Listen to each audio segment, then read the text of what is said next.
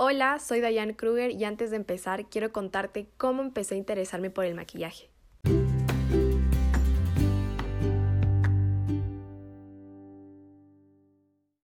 Yo era una chica que no le gustaba para nada el maquillaje. De hecho, el maquillaje lo veía como algo superficial. Y yo quería que me conozcan a mí como la chica que nunca usa maquillaje y que siempre está al natural y que se siente segura de sí misma así. Pero en Instagram empecé a seguir a una chica que eh, pues maquillaba personas que tenían problemas en la piel, como que tenían cáncer o quemaduras o acné, pero muy grave. Y se les veía como que en el video súper tristes, como que dolidas. Y después de verse ya maquilladas y peinadas y todo, algunas de ellas hasta se pusieron a llorar y no lo podían creer. Entonces eso realmente me impactó y como que dejó una semillita en mí y cierta como intriga de, de como que el poder del maquillaje. Y bueno, después llegué a tener eventos como bodas y cosas así.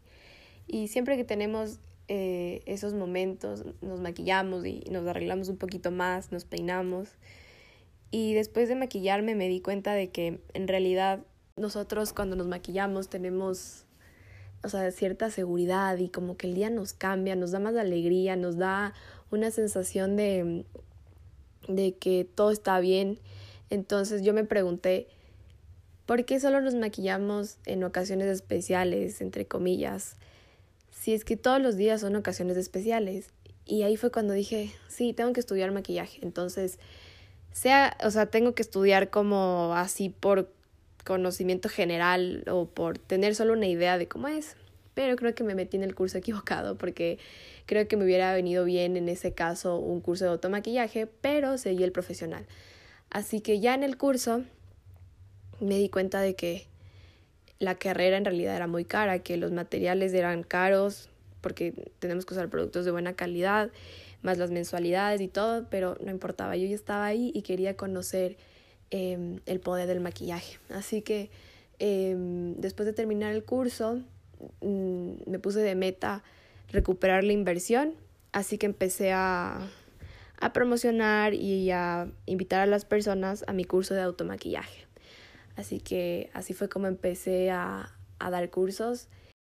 Y ahora que me pongo a pensar, digo, qué loco que por curiosidad haya descubierto lo que realmente me gusta hacer y a lo que me gustaría dedicarme como trabajo. Así que, no sé, me encanta ese, ese error, por así decirlo, de haber estudiado la carrera profesional cuando debía estudiar la de automaquillaje. Y, y sí, porque en realidad toda la vida me ha gustado el arte, pero nunca había visto el maquillaje como algo artístico. Siempre lo veía como algo superficial. Ahora, incluso es como arte y también algo psicológico porque nos cambia de humor, nos puede hacer sentir tan bien y, y, hacer que logremos muchas cosas. Así que este podcast está dedicado para todas esas mujeres que les encanta el maquillaje, que se divierten con él y que quieren usar el maquillaje como una herramienta para mejorar sus días y no como una obligación de la sociedad.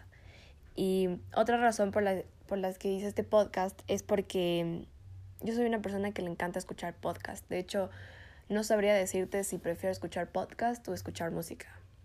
Bueno, creo que cada uno tiene como que su momento, pero cuando estoy en el trabajo me encanta escuchar podcast y he buscado mucho sobre maquillaje y no lo he encontrado. Así que dije, ¿por qué mejor no lo hago yo?